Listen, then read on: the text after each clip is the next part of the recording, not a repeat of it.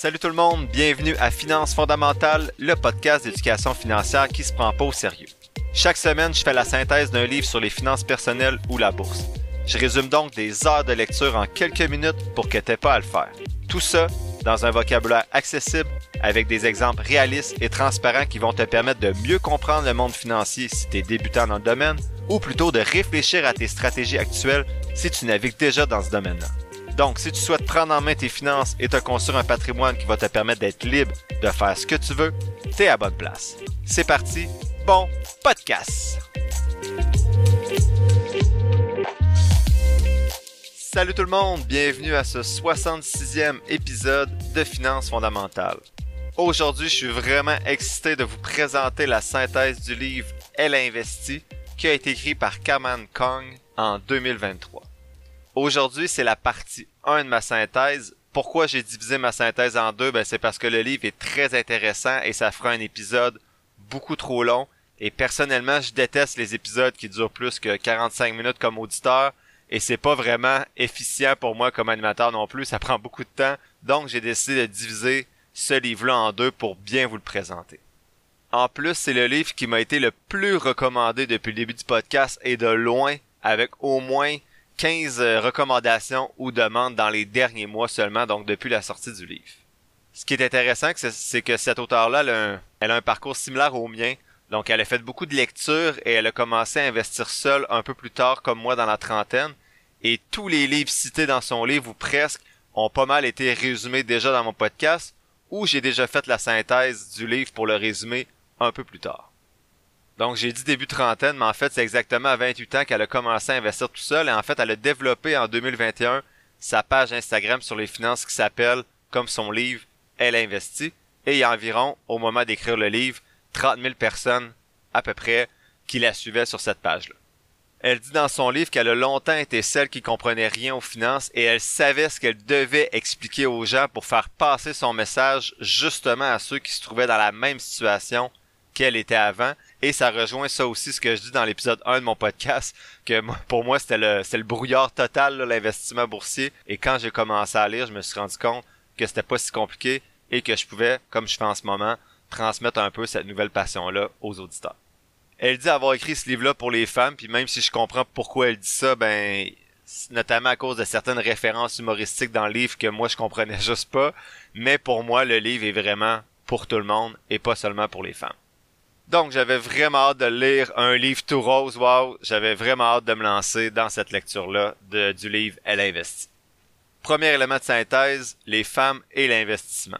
Donc 61% des femmes, selon l'auteur, préfèrent parler de mort que de finances chaque dollar gagné au Canada par un homme, ça égale 89 sous pour une femme. Donc les femmes gagnent en moyenne 11% environ de moins que les hommes au niveau de leur salaire. En 2021, le salaire moyen d'une Québécoise était de 27 et 39 dollars de l'heure, alors que celui d'un homme était de 30,16 dollars de l'heure.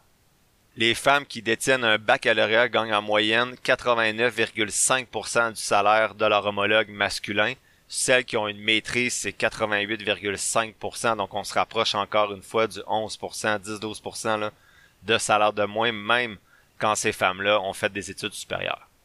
Et pour l'auteur, ces écarts-là de revenus vont se refléter également dans des écarts d'investissement. 82% des femmes vont s'en remettre à leur conjoint pour gérer leurs finances. C'est beaucoup, là, ça veut dire qu'il y a seulement 18% des femmes qui vont le gérer eux-mêmes. Elles-mêmes plutôt il y a une femme sur quatre seulement qui va posséder de l'argent à la bourse. Elles sont donc doublement pénalisées parce que les femmes, en plus de gagner un peu moins d'argent, vont investir moins d'argent également sur des véhicules de placement qui sont peut-être, on pourrait dire, un peu plus risqués, entre guillemets bien sûr, mais qui peuvent faire fructifier davantage leur argent.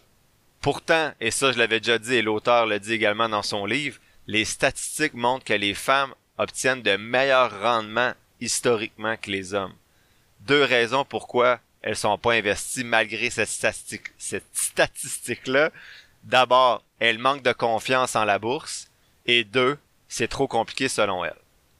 Enfin, l'auteur dit que 60% des Canadiennes estiment que la santé financière contribue au bonheur, pourtant seulement 10% d'entre elles disent être assez renseignées au sujet de l'investissement. Donc l'auteur dit qu'avec son livre, elle souhaite augmenter ce pourcentage-là de 10% à beaucoup plus que ça. Deuxième élément de synthèse, gérer ses finances en trois étapes. Donc pour l'auteur, afin de gérer ses finances, la première étape, c'est de commencer à générer assez de revenus pour couvrir ses dépenses. Pour ce faire, bien sûr, elle parle d'abord d'avoir un budget. Elle dit qu'un Canadien sur deux n'a pas de budget. J'ai mis en parenthèse euh, oups comme mot-clé parce que j'en ai pas. Elle dit que pourtant un budget, et je suis d'accord avec elle, c'est un outil essentiel pour créer une stabilité financière et garder le contrôle sur ses finances. Elle dit, elle aussi, qu'elle a toujours détesté les budgets parce qu'elle trouvait que c'était pas sain de capoter chaque fois qu'on voit une étiquette sur un produit parce que ça dépasse le budget. Elle disait qu'elle était très frugale au début de son parcours financier, mais elle trouvait pas un peu plus tard que ce mode de vie-là était soutenable à long terme. Elle veut donc pas nous faire la morale sur nos dépenses, puis c'est vraiment quelque chose qui ressort dans le livre. Là. Il y a plusieurs phrases dans le livre qui montrent qu'elle elle essaie pas nous faire sentir coupables sur nos dépenses, mais ce qu'elle essaie plutôt de faire, c'est de présenter une nouvelle façon de voir ces dépenses-là. Elle propose donc cinq raisons d'avoir un budget. 1. Réduire son stress financier parce qu'elle dit que 80% des Canadiens qui sont inquiets pour leurs finances. 80%, c'est beaucoup. Deuxième raison d'avoir un budget, c'est prioriser ce qui est important. Donc, ça permet un budget de planifier à long terme et de pas se faire prendre par les tentations, de pas se faire avoir plutôt par les tentations du quotidien. Troisième raison d'avoir un budget, prévenir les dettes. Quatrième raison, savoir où s'en va notre argent. Et cinquième raison, s'enrichir parce que la recette débute avec l'épargne. Donc, si t'es pas capable d'épargner, tu seras pas capable de t'enrichir. Et la meilleure façon de réussir à épargner, c'est d'avoir un budget parce que ça permet de libérer des sous à chaque mois pour la faire fructifier ensuite en l'investissant. Après budget, elle dit que pour être en mesure de générer assez de revenus pour couvrir ses dépenses, donc on est toujours dans l'étape 1, elle dit que c'est important de se donner des objectifs financiers qui sont concrets et elle parle, comme j'ai parlé dans certains épisodes, d'objectifs qui sont smart, donc spécifiques, donc précis. Donc au lieu d'avoir par exemple comme objectif d'épargner vous devez vous dire, je vais essayer d'épargner 100 dollars par mois. Donc, c'est un montant précis, c'est spécifique. Votre objectif doit être mesurable, donc de découper votre objectif en périodes et euh, de faire un suivi. Votre objectif doit être atteignable, donc par exemple, faire des virements automatiques de 192 dollars chaque deux semaines, c'est peut-être atteignable selon les montants que vous gagnez chaque mois. En fait, à chaque paye. Votre objectif doit être réaliste, donc euh, réalisable compte tenu de votre situation financière. Donc, si tu dégages déjà 10 000 dollars par année d'épargne, mais ben, c'est peut-être pas réaliste de dire que tu vas essayer d'économiser 192 dollars à chaque deux semaines. Même chose si tu as 30 000 dollars de dette, ça va être difficile de libérer 192 dollars par semaine pour l'investir. Donc, euh, à vous de voir si l'objectif que vous fixez est réaliste, sinon il va prendre le bord assez vite. Et le cinquième point, l'objectif SMART, le T, c'est temps opportun. Donc la date, c'est important de se fixer une date à laquelle on souhaite avoir atteint l'objectif. Donc l'exemple qu'elle donne, c'est j'aimerais avoir épargné 5000 dollars cette année, soit avant le 31 décembre 2024. Bon, maintenant, elle a parlé de budget, d'objectifs pour guider notre budget. Maintenant, c'est quoi les éléments d'un budget? Qu'est-ce qui doit apparaître là-dessus? Elle dit que sur un budget, on doit avoir les revenus, les dépenses fixes, donc le loyer, l'hypothèque, les impôts, la voiture, les frais de garde, etc. Les dépenses qui sont plutôt variables, comme les restos, les vêtements, le matériel de sport. Les dépenses non planifiées, donc le fonds d'urgence qui équivaut habituellement à trois mois de dépenses. Vos épargnes et votre investissement, donc ce qu'elle dit, c'est important de l'intégrer dans le budget pour s'assurer qu'on va se gâter après avec ce qui reste et non que l'investissement et l'épargne font partie de ce qu'on réussit à dégager à la fin du mois, donc sont vraiment intégrés dans le budget.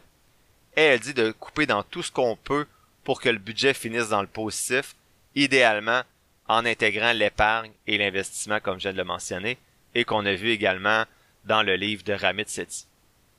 Son truc pour couper les dépenses, c'est qu'elle réfléchit les dépenses en nombre d'heures. Donc elle dit si tu gagnes 25 pièces de l'heure puis tu t'achètes des lunettes à 250 dollars, ben c'est 10 heures de travail et même plus si on compte euh, les impôts puis les charges syndicales ou quoi que ce soit. Est-ce que ça vaut la peine 10 heures de travail pour t'acheter les lunettes? Donc deux jours de travail à peu près, là, si on estime les, les coûts autour. Là. Si tu dis oui, ça vaut la peine, tant mieux. Achète-toi-les. Sinon, ben réfléchis si vraiment tu as besoin de ces lunettes-là ou si ça te rend heureux ou si ça rejoint un de tes objectifs. Donc l'auteur dit qu'au lieu de se dire en ai-je vraiment besoin, comme le suggérait Pierre-Yves McSwain dans l'épisode 3 que je vous ai résumé sur le podcast, Elle dit de plutôt se demander si la dépense s'aligne avec nos valeurs et nos objectifs. Elle donne aussi des trucs de pro, notamment, bon, écrire ses dépenses, faire des virements automatiques avec un pourcentage du salaire directement dans le compte investissement dans les différents tiroirs comme on a vu dans des épisodes précédents et de s'arranger avec l'argent qui reste. Elle notait aussi ses dépenses à elle euh, selon l'argent qui lui restait par jour. Donc, par exemple, si elle avait 900 dollars de budget de dépenses libres sans remords par mois, elle disait ça équivaut à peu près à 30 dollars par jour. Donc, elle écrivait ses dépenses chaque jour et quand elle dépassait le budget, exemple, elle dépensait 60 dollars dans une journée pour son budget gâterie, ben, elle se donnait le défi de pas dépenser pendant X jours par la suite. Et quand sur son calendrier, ben, il y avait un X où il y avait aucune dépense dans la journée, qu'on pourrait dire de se gâter, ben, elle était fière d'elle. C'était vraiment elle contre elle, elle était juste redevable envers elle-même. Ce qu'elle faisait, c'est donc de transformer ses surplus mensuels de 900 dollars, qui est un gros chiffre, en surplus quotidien de 30 dollars. Donc, ça lui permettait de contrôler ses finances parce qu'elle dépensait seulement ses profits. Donc, si une journée, elle dépensait 60 dollars en resto, ben peut-être que le lendemain, elle dépensait rien sur son budget discrétionnel. Ce qu'elle dit, c'est que ça permet d'avoir un budget élastique et flexible selon son humeur et ses désirs. Elle présente ensuite ce qu'elle appelle la méthode Elle investit, puis ça revient un petit peu à quand on parlait du budget tantôt, mais elle, ce qu'elle fait, c'est qu'elle prend son revenu net mensuel, moins ses dépenses mensuelles, qui inclut l'investissement, donc investissement et épargne, et tout ce qui reste, elle appelle ça les dépenses discrétionnaires, et entre parenthèses, elle met YOLO. Pourquoi elle inclut ses investissements dans le budget? Ben, elle dit pourquoi mon fournisseur Vidéotron serait payé avant moi? Elle dit de se payer en premier, ce qui revient à ce qu'on dit encore une fois assez souvent sur le podcast. L'idée, selon elle, c'est de prévoir son épargne avant de prévoir sa consommation ou ses dépenses. Je fais une petite pause pour vous parler de Christine Pelletier, qui est conseillère en sécurité financière et représentante en épargne collective chez GFM Groupe Financier. Je me rends compte avec tous mes accompagnements qu'il y a certaines personnes qui peuvent être intimidées par l'investissement autonome ou qui ont tout simplement pas la même passion que moi pour gérer leur placement. Si vous vous reconnaissez là-dedans, ben Christine pourrait être la personne pour vous accompagner avant de vous la référer, vous pouvez être sûr que j'ai fait tous les devoirs que je vous dis de faire avec les personnes qui vous accompagnent pour vos finances et je lui ai posé toutes les questions qu'on a vues jusqu'à maintenant sur le podcast. Christine est en plus une fidèle auditrice du podcast et c'est une vraie passionnée de finances. Elle utilise une approche personnalisée et ajuste son accompagnement selon vos besoins. Et plus beau dans tout ça, ben c'est qu'elle offre des FNB indiciels comme je vous suggère de le faire depuis le début du podcast. Elle peut aussi vous accompagner pour vos besoins d'assurance vie, d'invalidité et de maladies graves. Vous trouverez toutes les informations nécessaires pour la contacter dans la description de l'épisode. Merci à Christine Pelletier et GFM Gros Financier d'aller au-delà de la finance et de soutenir le podcast. À noter que les fonds communs de placement sont offerts par Investia Services Financiers Inc. On revient maintenant à l'épisode en cours. Elle présente ensuite le budget 50-30-20. Donc elle dit que 50% de votre budget mensuel devrait être accordé aux besoins essentiels comme le logement, transport, épicerie, hydro, assurance. Ensuite, que 30% devrait être accordé aux loisirs, comme les voyages, les restos, les vêtements, les films, le sport, et 20% à l'épargne et l'investissement. Ça rejoint sensiblement ce que propose Ramit Sethi dans l'épisode 49 que je vous ai résumé il y a quelques semaines. Par contre, Ramit Sethi séparait, lui, j'ai l'impression, le 30% loisirs en projet court terme et dépenses sans remords, et il y avait un 10% de moins dans épargne et investissement, mais je vais, je dois avouer que de mon côté, je préfère le 20% proposé par euh, Carman Kong avec euh, par rapport au 10% proposé par Amethyst. Elle dit que le ménage, les ménages canadiens en moyenne, pour le logement, le transport et l'épicerie, donc ces trois postes budgétaires-là, en moyenne, ça occupe 60% du budget, alors que elle et plusieurs auteurs suggèrent que ça devrait représenter les besoins essentiels 50%, et là-dedans, on compte même pas tout ce qui est hydro, assurance, euh, frais de, de, service de garde et ainsi de suite. C'est juste logement, transport et épicerie. Elle, elle dit qu'il faut optimiser ces grosses dépenses-là de logement, transport, épicerie pour respecter le plus possible le 50% en incluant, selon moi, également toutes les autres frais fixes autour, l'électricité, chauffage, blablabla. Ce qu'elle suggère notamment, entre autres, c'est d'acheter une voiture usagée au lieu d'une voiture neuve qui a un certain euh, kilométrage déjà à le rodateur. Elle dit qu'il faut adopter un système également pour changer ses habitudes. Elle dit que c'est pas facile parce que le problème c'est pas nécessairement nous, c'est notre système, donc ça revient à ce que à ce que je disais dans l'épisode 31 quand j'ai fait la synthèse du livre Atomic Habits. Elle parle notamment, elle, comme le faisait l'auteur, des quatre lois. Donc, elle reprend les quatre lois de, l'auteur James Clear. Et elle dit que la loi, la première loi, c'est de rendre l'habitude flagrante. Donc, elle dit que le budget permet de rendre les dépenses flagrantes. Elle dit de rendre l'habitude attrayante. Donc, notamment de s'entourer de gens peut-être qui sont intéressés par les finances. Troisième loi, c'est de rendre l'habitude facile à réaliser, avec l'exemple notamment qu'elle a donné plus tôt de faire des virements automatiques. Et quatrièmement, elle dit de rendre l'habitude plaisante, donc elle dit de faire notamment un suivi de son actif net qui grimpe comme je fais dans mes bilans trimestriels et mon bilan annuel euh, à chaque année bien sûr. Donc première étape pour prendre en main sa gestion financière, en fait ses finances, c'était de générer assez de revenus pour couvrir ses dépenses et on a vu que pour ce faire, ça prenait un budget, des objectifs financiers concrets, euh, puis elle proposait ensuite différentes méthodes ou un type de budget 50-30-20 qui pouvait nous aider à adopter, en fait, à, générer assez de revenus pour couvrir ses dépenses et même plus. Maintenant, la deuxième étape pour gérer ses finances, un coup qu'on a réussi à dégager des montants à la fin du mois, c'est de se débarrasser des dettes à intérêt élevé elle dit que le taux d'endettement des Canadiens était environ à 183% en 2022. Un Canadien sur deux avait un solde impayé sur sa carte de crédit d'une moyenne d'environ 4000 dollars impayés sur sa carte de crédit. Elle dit qu'une bonne dette, c'est un investissement dans un actif qui va augmenter ta valeur, comme des immeubles à logement, euh, un prêt pour des études qui peut t'acheter de la, de la valeur. Donc, je nuance un petit peu ici là que ces dettes-là, pour moi, sont pas automatiquement de bonnes dettes. Donc, si tu fais l'achat de mauvais actifs, ou bien que tu es rendu à ton sixième diplôme universitaire à 36 ans, euh, puis que ton actif net est à moins 60 000, peut-être que tu devrais arrêter d'investir dans ta valeur ajoutée avec les études et commencer à la mettre en application. Elle dit que les mauvaises dettes, c'est lorsqu'on emprunte pour acquérir un bien dont la valeur va diminuer et rapidement on peut penser à la voiture, par exemple. Elle dit que la moitié des milléniaux ont acquis des dettes pour suivre leurs amis avec la fear of missing out, donc le FOMO. 33% d'entre eux ont accumulé plus de 500 dollars de dettes pour suivre des amis. 35% se sentent mal de dire non quand un ami leur suggère de faire une activité qu'ils peuvent pas se permettre. Et les principales activités à l'origine du FOMO euh, qui, amènent les milléniaux à s'endetter, c'est le voyage à 45%, les voyages de week-end, donc les road trips à 42%, et tout ce qui est restaurant et boissons à 36%. Donc pour moi, ça fait un lien avec le retour du barbier riche ici qui est d'apprendre à dire je peux pas me le permettre, comme on a vu dans l'épisode 12. L'auteur dit aussi de bien comprendre qu'elle juge pas les dépenses de chacun, mais que ça doit être fait avec votre surplus budgétaire calculé plus tôt, qui inclut votre épargne et votre investissement si vous financez ce type de dépenses-là avant même d'avoir épargné et investi, c'est là que ça devient un problème.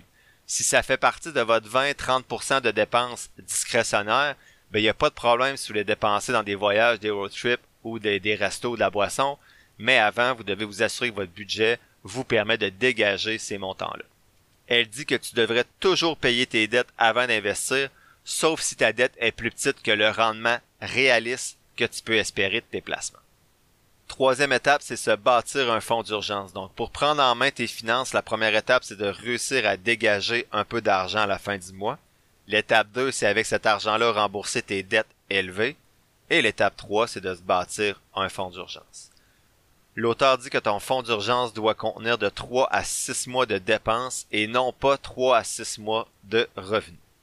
Où est-ce qu'on peut placer son argent de son fonds d'urgence? Ben, elle dit dans dans des liquidités qui doivent être facilement accessibles comme un compte épargne à intérêt élevé entre guillemets, un CPG rachetable ou des obligations d'épargne du gouvernement. Son truc de pro ici, c'est de profiter des promotions des banques sur les niveaux dépôt et après avoir discuté avec certains de mes amis, je me suis rendu compte que Tangerine avait souvent ce type de promotion-là et j'ai aucune affiliation avec Tangerine, j'ai même pas d'argent chez eux, mais c'est celle qui semble ressortir souvent avec des offres intéressantes pour justement transférer ton argent que tu as besoin à court terme. Je dois avouer pour ce dernier point-là que je suis pas tout à fait d'accord avec l'auteur. Euh, le compte épargne à intérêt élevé et le CPG rachetable offrent des rendements très faibles. Actuellement, et est-ce que ça va être le cas quand l'épisode va sortir, est-ce que ça va être le cas quand vous allez l'écouter, il y a des FNB comme euh, cash.to ou hsave.to qui sont plus intéressants pour moi et ça va, ils seront toujours plus intéressants que le compte épargne, ça c'est clair. C'est aussi des FNB liquides qui protègent votre capital et que vous pouvez vendre en tout temps entre 9h30 et 16h dans la journée. Donc pour moi, il existe d'autres options plus intéressantes qui n'ont pas été mentionnées euh, par l'auteur. Troisième élément de synthèse aujourd'hui, épargne, investissement et liberté. Elle dit qu'entre épargner et investir, existe une différence fondamentale. Elle dit que l'idée, c'est de faire fructifier l'épargne qu'on a réussi à dégager au chapitre précédent après avoir fait un budget, remboursé les dettes et créé son fonds d'urgence en investissant cet argent-là. Elle donne l'exemple de Diane, qui est un nom fictif, qui avait épargné assidûment 500 dollars toutes les deux semaines pendant 30 ans dans un compte épargne. Elle avait donc épargné 13 000 dollars par année pour un total de 390 000 dollars à la retraite. Bravo Diane, c'était de l'assiduité ça d'épargner aussi constamment. Par contre, lorsque Diane a rencontré une professionnelle pour planifier sa retraite, la professionnelle lui a dit qu'avec un rendement réaliste de 7%, elle aurait eu 1,3 million et pas que 390 000, donc c'est trois fois plus d'argent dans son compte. L'auteur dit que Diane fait partie des gens, donc de beaucoup de gens qui confondent épargne et investissement. Donc, elle a bien fait la première étape d'épargner, mais elle a la deuxième étape qui était investir. Selon une étude, il y a 80% des milléniaux qui épargnent, mais seulement 50% d'entre eux investissent. Pour ceux qui investissent, donc dans le 50% qui investit, environ la moitié, soit 42%, ont moins de 25 000 dollars en investissement. Près de 60% des milléniaux ne sont pas aussi sur le marché boursier par peur de perdre l'argent. Et en passant, les milléniaux, pour ceux qui connaissent pas trop ces termes-là comme moi, c'est ceux qui sont âgés entre 27 et 43 ans. Au moment de que vous allez écouter l'épisode, c'est peut-être plus 28, 44 ans. Donc, je suis, je fais partie des milléniaux. Donc, dans les 28, 44 ans, il y a seulement la moitié qui investissent. Et dans cette moitié-là, il y en a presque la moitié qui a moins de 25 000 dollars investis sur le marché boursier, ce qui est pas beaucoup rendu à presque 40, 40 ans. Là, ici, ça varie selon les sources, mais en gros, on devrait épargner entre 5 et 20% de son revenu net ou brut, ça dépend des sources, brut. Et la moyenne d'épargne en ce moment au Canada est de 852 dollars pour un revenu brut de 42 000 dollars. Donc, si on prend le revenu net, on va dire 30 000 dollars après impôts et toutes les affaires autour, ça fait juste 3% d'épargne environ en ce moment au Canada. Son conseil pour le taux d'épargne a dit épargnez ce que vous pouvez après avoir établi un budget honnête. Enlevez-vous la pression d'atteindre un pourcentage précis. Surtout, ne vous comparez pas aux autres. Ensuite, un petit tableau que je trouvais intéressant, elle disait la valeur des Canadiens selon l'âge. Donc à 35 ans et moins, la valeur de la retraite des gens de 35 ans et moins, des Canadiens de 35 ans et moins, est de 40 100 dollars et des autres actifs financiers d'environ 19 000 pour un actif net total de d'environ 59 000 Donc, en moyenne, les Canadiens en bas de 35 ans, si on considère tout leur actif net, sont à 59 000 Entre 35 et 44 ans, l'actif net, donc incluant la retraite et les autres actifs, c'est environ 126 000 Donc, moi, je suis dans la tranche 35 ans et moins, donc l'actif net devrait être 59 000 je suis environ de mémoire, euh, je me rappelle plus mon bilan annuel, mais environ à 500 000 dollars. Donc ça va bien. Entre 35 et 44, la moyenne d'actifs nets des Canadiens est à 126 000. Tout ça, ça inclut la maison, bien sûr. Entre 45 et 54 ans, l'actif net est environ à 351 000. Entre 56 et 64 ans, 447 000. Et 65 ans et plus, 384 000, donc ça l'a redescendu bien sûr parce que les gens commencent à retirer leur billes. C'est pas pour vous comparer ce tableau-là, donc moi je suis content quand je vois ça, je me dis que ça va mieux que la moyenne. Si vous êtes en dessous de la moyenne, faut pas paniquer, essayez d'appliquer les étapes proposées par l'auteur et ce qu'on a proposé depuis le début du podcast, notamment à l'épisode 50 quand j'ai fait la synthèse, et essayez d'améliorer votre santé financière 1% à la fois. Sinon, dans cet élément de synthèse-là, j'ai également inclus le fait que l'auteur parle des, comptes épargne à intérêt élevé. Comme moi, donc comme je le disais à l'épisode 1, elle pensait que les comptes épargne dans les caisses ou les banques, c'était la seule façon de faire fructifier son argent. Elle dit qu'il y a plusieurs personnes qui pensent que le taux de 1% par exemple de rendement est payable chaque mois, alors que ce 1%-là doit être divisé par 12. Donc c'est 1% dans l'année. Donc en fait, vous faites 0,08% par mois. Imaginez donc votre rendement pitoyable avec votre compte à 0,4% de rendement dans votre compte des jardins, par exemple, qui est divisé par 12. Attention aussi au taux promotionnel de 4% ou de 5% pendant 3 mois pour ensuite retomber avec le néant avec quasi du 0%. Elle dit que c'est bien de placer de l'argent là si on a besoin à court terme, mais pour moi, comme j'ai dit tantôt, il existe de meilleures options quand même à court terme mais elle dit que le problème, c'est que plusieurs personnes ont encore 100% de leur argent dans des comptes épargne et qui ont rien d'investi. Il y a un sous-titre ensuite dans son livre qui s'appelle Do You Believe in Magic? Donc, est-ce que tu crois à la magie? Mais elle dit qu'il n'y a pas de formule magique, mais qu'il y a une formule gagnante. Dépenser moins d'argent que ce qu'on gagne en investissant en partie sur le long terme jusqu'à atteindre son indépendance financière. Elle aborde ensuite la magie des intérêts composés, mais elle dit qu'elle aime pas ce mot-là. Elle préfère les rendements composés, donc on est vraiment connecté. Moi aussi, je préfère le mot rendement euh, composé. Elle ajoute aussi que le cerveau humain comprend facilement 8 plus 8 plus 8, donc ça donne 24, mais difficilement 8 fois 8 fois 8. Donc la notion de rendement composé peut sembler simple, mais il y a une majorité de personnes qui la saisissent pas. Elle donne trois exemples pour bien illustrer les rendements composés, donc comme on a fait quelques fois, mais je vais prendre ces exemples pour aujourd'hui. Elle dit que si tu investis 2000 dollars sur 30 ans à 7%, ben tu vas avoir 15 000 dollars, c'est ses calculs, j'ai pas vérifié. Mais si tu investis 2000 dollars chaque année pendant 30 ans à 7% de rendement, c'est plus 15 000 dollars, c'est 180 189 000 dollars pour 60 000 dollars investis. Donc, sur 30 ans, tu as fait 129 000 de rendement composé. C'est de l'argent que tu n'aurais jamais eu si tu n'avais pas investi. C'est ça la magie des rendements composés. Son deuxième exemple, c'est 1200 dollars investis pendant 40 ans. Si tu l'investis à la bourse, donc tu mets 1200 dollars puis tu y touches plus pendant 40 euh, ans à la bourse avec un rendement historique de 9%, ton 1200 dollars est rendu 38 000 dollars. Dans un CPG à 5% par année, ton 1200 dollars est 8500 dollars après 40 ans au lieu de 38 000 dollars. Dans un fonds monétaire à 2%, c'est 2,7% et dans un compte épargne, 2,7%, 2700 dollars plutôt, et dans un compte épargne à 0,5%, mais ton 1200 dollars dans 40 ans va valoir 1500 dollars au lieu du 38 000 dollars en bourse. Son troisième exemple, elle dit que vous faites un salaire de 60 000 net et que vous investissez 20% de ce salaire-là pendant 30 ans. Si vous le mettez dans un compte chèque, donc 20% de 60 000 c'est comme si vous investissez 12 000 par année. Dans 30 ans, si dans un compte chèque, vous allez avoir 360 000 Si vous avez un rendement moyen de 7% comme sur le marché boursier, vous allez avoir 1,2 million au lieu de 360 000. Et considérant l'inflation, elle dit que le 360 000 dans 30 ans va valoir seulement 268 000 Donc ces trois exemples-là montraient que c'est important de profiter des rendements composés pour faire fructifier son argent sur des véhicules de placement qui permettent de bien le faire, comme le marché boursier, mais ça peut être aussi à travers des obligations et peut-être même parfois des CPG selon où vous vous situez dans votre euh, dans votre vie. Est-ce que vous êtes plus proche de la retraite ou en début de carrière? Et également selon votre profil d'investisseur. Elle présente les trois variables de la formule euh, magique qu'elle appelle, soit les montants investis, les rendements et le temps.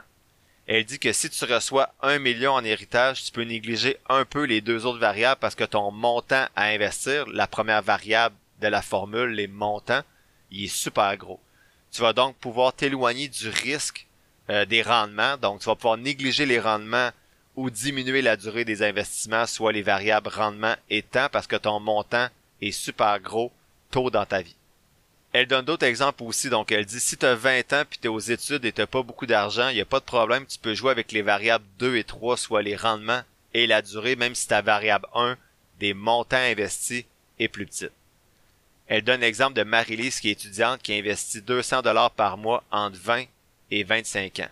Donc pendant 5 ans, elle met 200 dollars par mois dans des moments où elle a des plus petits salaires et elle met plus rien après 25 ans. Donc l'auteur a estimé des rendements de 7,5%, elle aurait tout de même 260 000 dollars à ses 65 ans. Pourtant, c'est juste 12 000 dollars qu'elle a investi entre 20 et 25 ans au total. Ici, c'est la variable 3 de la formule, le temps, qui a permis de faire fructifier de l'argent des petits montants pour atteindre un montant assez élevé.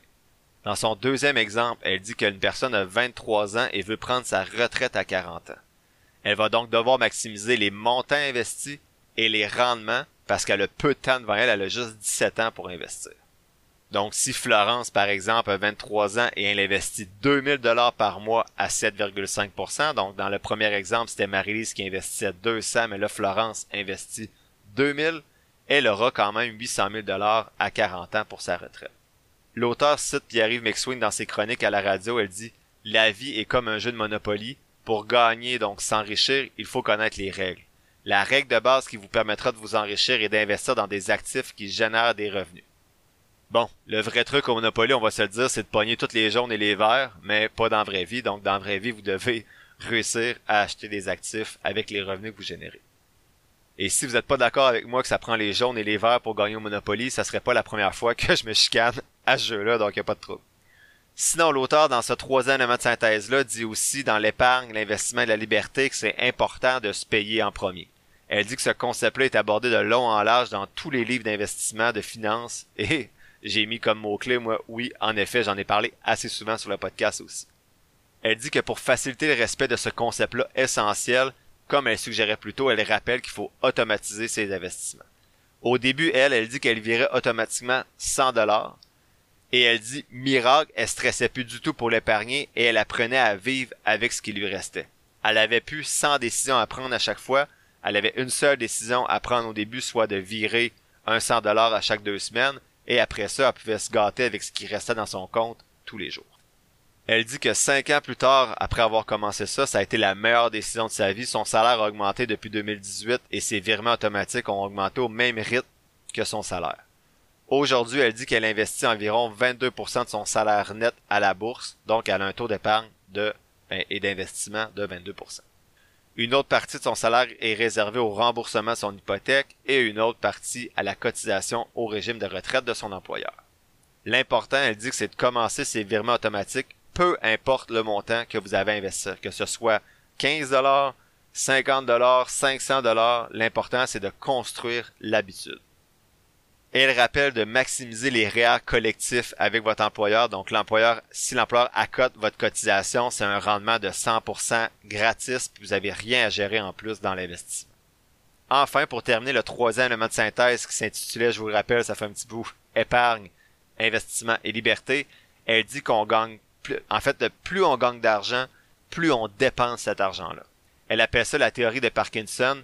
Si on a une semaine pour faire une tâche, elle va prendre une semaine alors que cette tâche-là aurait pu prendre deux jours. C'est la même chose pour les finances. Plus le revenu augmente, plus les dépenses vont augmenter au même rythme et souvent même plus rapidement que les revenus. Quatrième élément de synthèse, la psychologie et l'argent.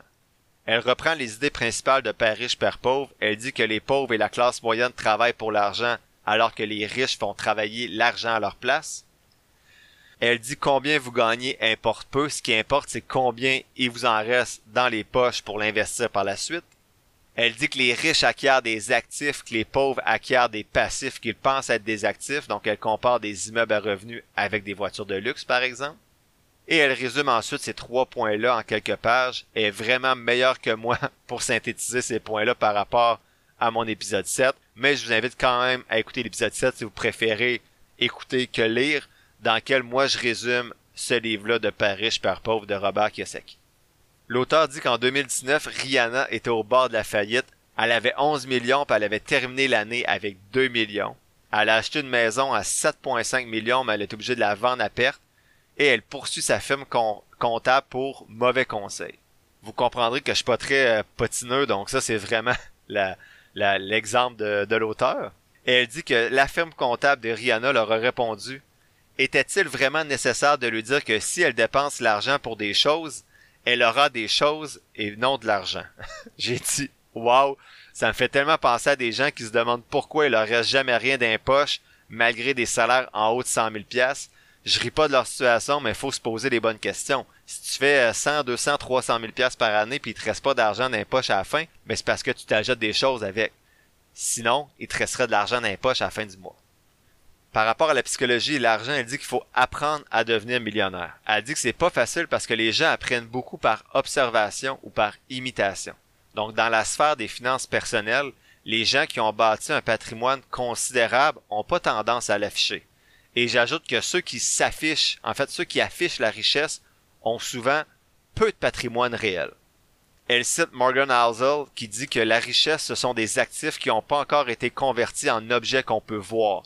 Donc j'avais manqué cette citation-là d'Housel dans mon épisode 29. Euh, Règle générale, les gens qui réussissent s'en vendent pas. 61% des ménages qui gagnent 250 000 ou plus par année ne possèdent pas de véhicules luxueux. Et puisque la richesse est quand même invisible, la vraie richesse est invisible, c'est difficile d'apprendre ce qu'on peut pas voir. Ce paradoxe entre avoir l'air riche et être riche explique en partie le tabou autour de l'argent selon l'auteur. Elle parle aussi du mirage des réseaux sociaux.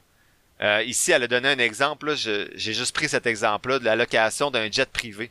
Elle dit qu'il y avait une compagnie qui faisait de la location de jets privés, mais qui décollait jamais. L'objectif, c'était juste de prendre des photos à côté ou dans le jet privé pour pouvoir mettre ces photos-là sur ses réseaux sociaux.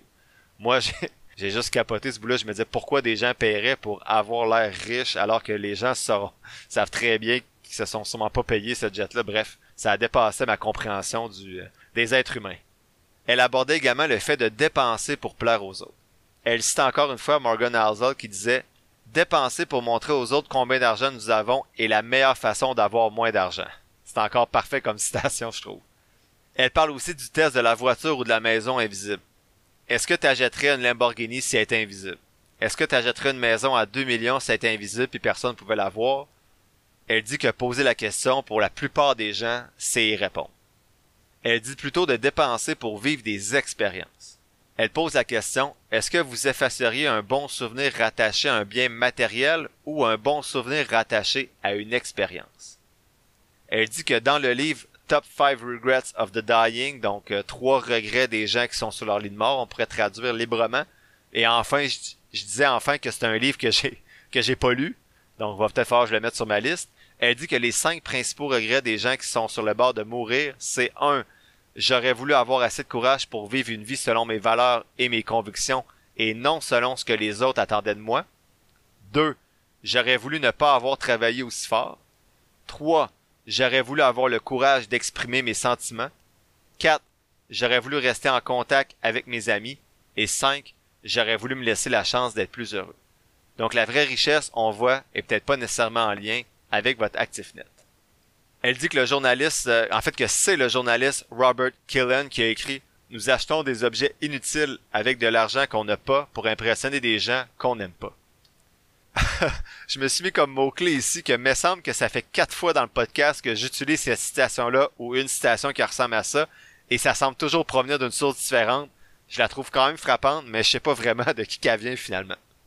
Et enfin, cet élément de synthèse-là se termine avec argent et bonheur. Donc le bonheur augmente avec les revenus, mais jusqu'à un certain seuil.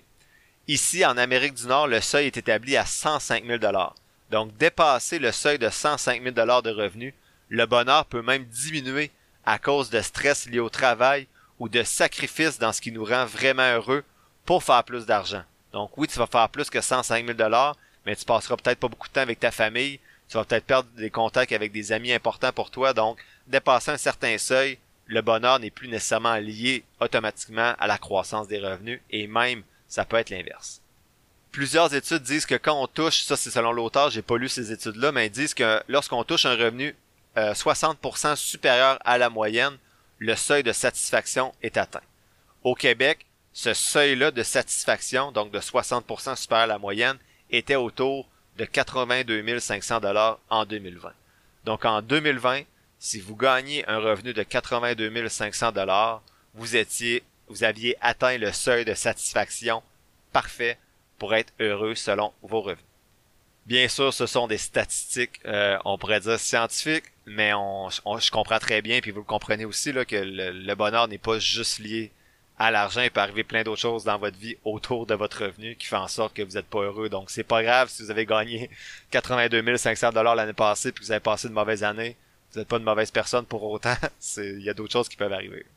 Cinquième et dernier élément de synthèse pour euh, la synthèse de la première partie du livre Elle investit, c'est chiffrer sa liberté.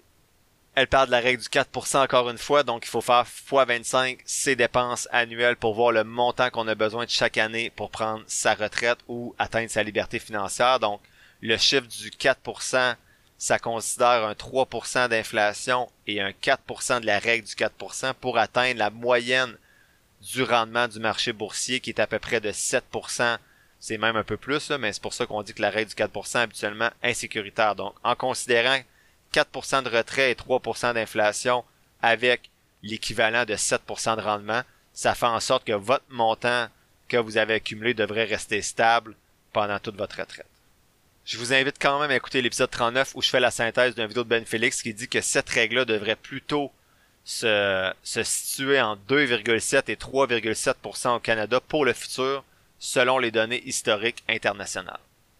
Mais selon la règle du 4%, si vous avez 24 000 dollars de dépenses par année, ben le chiffre de votre liberté c'est 600 000 dollars. Lorsque vous aurez 600 000 dollars dans votre portefeuille, vous aurez atteint votre liberté financière.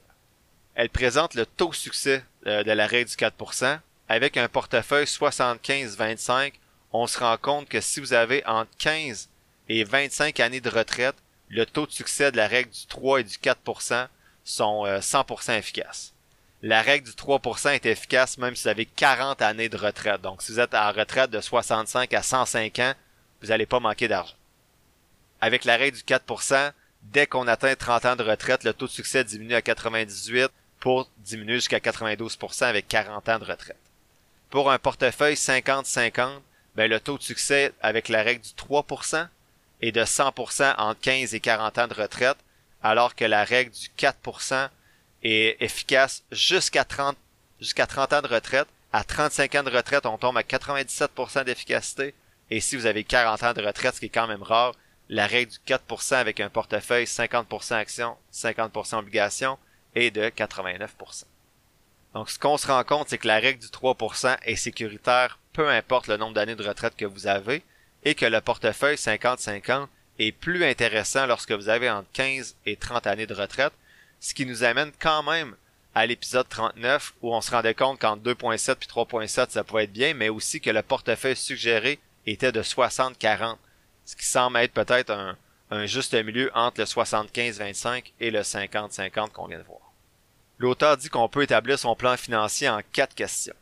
Première question, de quel montant ai-je besoin pour être libre financièrement et où prendre ma retraite? Deuxième question, quand aurais-je besoin de cet argent-là? 3. Quel est mon taux d'épargne actuel? Et 4.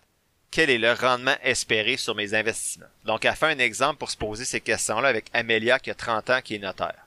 L'objectif d'Amelia, c'est d'avoir 400 000 dollars à 50 ans en investissement boursier. Donc, elle a 20 ans pour construire cet investissement-là. Donc, le montant visé 400 000, elle a déjà 50 000 dollars et elle épargne 100 dollars par semaine avec un rendement de 7% espéré par année pendant 20 ans. Donc le montant projeté d'Amelia à 50 ans sera de 413 000 dollars environ, donc elle aura atteint son objectif. Donc son plan à elle fonctionne. Elle va avoir mis 154 000 dollars de placement, mais elle termine avec 414 413 000 dollars à 50 ans. Si elle avait investi 200 dollars par semaine, elle aurait eu 633 000 dollars au lieu de 413 000 dollars. Son truc de pro à l'auteur que je partage avec elle, utilisez la calculatrice d'intérêt composé sur argent.ca. Donc, juste écrire sur Google calculatrice intérêt composé et sélectionner la calculatrice de gérer.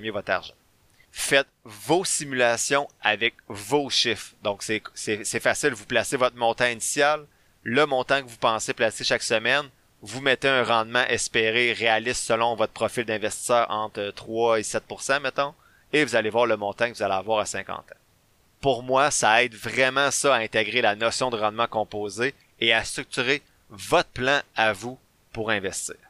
L'auteur a fait des entrevues avec des gens qui étaient retraités avant 40 ans. Ce que j'ai ressorti, c'est les faits saillants de ces entrevues-là. Donc, j'ai pas ressorti toutes les entrevues, j'ai juste ressorti les faits saillants. La première entrevue pour laquelle j'ai retiré les faits saillants a été faite avec Andrew Allam. Donc, j'ai résumé deux de ses livres aux épisodes 52 et 53. Donc, je trouvais ça intéressant de voir qu'est-ce qui répondait aux questions de Carmen Kong. Ce que j'ai retenu de son entrevue, c'est d'abord, faut réduire le coût de son logement au maximum si on veut prendre une retraite plus tôt, éviter le syndrome du voisin gonflable, investir de façon efficace avec des FNB indiciels et ne pas suivre les tendances populaires du mois comme exemple la crypto-monnaie, comprendre l'historique du marché boursier, comprendre que les baisses de marché sont un cadeau des dieux et ne pas investir seulement quand le marché monte. Sinon, il y avait d'autres entrevues, mais la seule autre que j'ai retenue, c'est celle avec Modest Millionaire. Et ce qu'elle disait, c'est s'assurer que nos dépenses sont en lien avec nos valeurs et ce qui compte le plus pour nous, faire un suivi de nos dépenses et avoir un plan, s'entourer de gens inspirants qui ont réussi et ne pas attendre pour investir même si c'est 10 pièces par mois. Sinon, ben, dernier élément, c'est chiffrer sa liberté, ça se fait souvent en couple. Mais ça veut dire que si on veut chiffrer sa liberté en couple, ben, faut en parler. Pourtant, l'auteur affirme que 50% des personnes en couple âgées entre 18 et 34 ans affirment épargner à l'insu de leur conjoint, donc en cachette de leur conjoint ou de leur conjoint. 63% des femmes disent gagner un peu ou beaucoup moins que leur conjoint, comparativement à 27% des hommes qui font la, la même affirmation. 46% des personnes en couple indiquent que chacun épargne pour sa retraite, alors que seulement 29% des couples épargnent pour la retraite ensemble. Et enfin, 20% des Québécois n'ont aucun montant épargné pour la retraite. Ça, c'est assez fou. Selon un sondage, la division des dépenses communes. Donc, il y a 47% des couples qui vont faire une répartition 50-50. Donc, chacun paye la moitié des dépenses. 46% vont faire une répartition au prorata. Donc, si quelqu'un gagne deux fois plus d'argent, il va payer deux fois plus pour les dépenses communes. Et 6% ont aucune dépense commune. Donc, ils font juste payer chacun leur chose. L'auteur présente des histoires de certains couples, mais le constat de ces histoires-là est souvent la même à la fin euh, lorsqu'il y a une séparation la femme se retrouve souvent avec très peu d'actifs à son nom et aucune valeur sur le marché du travail, puisqu'elle a souvent délaissé sa carrière pour s'occuper de la famille. Dans 90% des séparations, lorsqu'un conjoint de fait bien sûr, les femmes sont désavantagées. Le mariage va protéger, mais lorsque vous êtes conjoint de fait, c'est le Far West selon l'avocate. Ben, en fait, l'auteur est avocate, donc c'est pour ça que j'ai dit selon l'avocate. Donc, chaque personne dans le couple doit bâtir son propre patrimoine de façon juste et équitable selon les habitudes financières de chacun. Pour éviter que la femme soit désavantagée lors d'une séparation, ben, ces dernières doivent continuer de miser sur elle, de construire leur patrimoine et surtout de s'intéresser à leurs finances. L'auteur dit qu'il faut toujours acheter les actifs 50-50 ou en proportion des revenus. L'important, c'est que chacun garde sa capacité d'investir et d'accroître son propre patrimoine financier. Sinon, elle propose d'avoir une entente de vie commune écrite, que ça, ça peut aider en fait à protéger pas juste la conjointe, mais également le conjoint, le conjoint, le conjoint, et que idéalement cette, euh, cette entente de vie commune serait faite avec un professionnel. Elle a questionné des professionnels pour savoir c'était quoi la division des dépenses euh, idéales dans un couple. La réponse qui est revenue le plus souvent, c'est que pour les actifs, exemple, tout ce qui est investissement, maison, immeuble à revenus, etc., la répartition devrait être 50-50. Donc, exemple, vous achetez une maison en couple, chacun devrait payer 50-50. Ou du moins, l'actif devrait appartenir 50-50 à chacun des, partenaires. Pour tout le reste, tout ce qui est dépenses courantes comme épicerie, électricité, etc., euh, vêtements des enfants, matériel scolaire, euh, tout ce que vous pouvez penser, pour les professionnels, ça devrait être au prorata. Donc, pour les actifs, 50-50, et tout le reste selon le salaire de chacun. La conclusion de l'épisode va être faite au prochain épisode, donc dans la partie 2 que je vais faire la semaine prochaine. Qu'est-ce que je retiens de la première partie du livre euh, Elle investit? Ben, dégager une épargne avec un budget et payer vos dettes, mais surtout investir l'argent qui vous reste après avoir réussi à dégager cette épargne. La semaine prochaine, justement, je fais la synthèse de la deuxième partie du livre, donc on va voir les autres chapitres ensemble. Ce jeudi, je vais partager sur la page Facebook du podcast les résultats obtenus pour trois autres compagnies sur ma liste de titres potentiels, soit Car Gurus, CARG, Taiwan Semiconductor, TSM et Market Access Holdings, MKTX.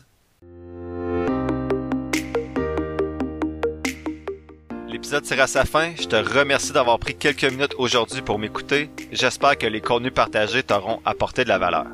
Si c'est le cas, ou bien que tu trouves que de façon générale, le podcast aide à ta santé financière, tu peux soutenir mon travail de trois façons différentes.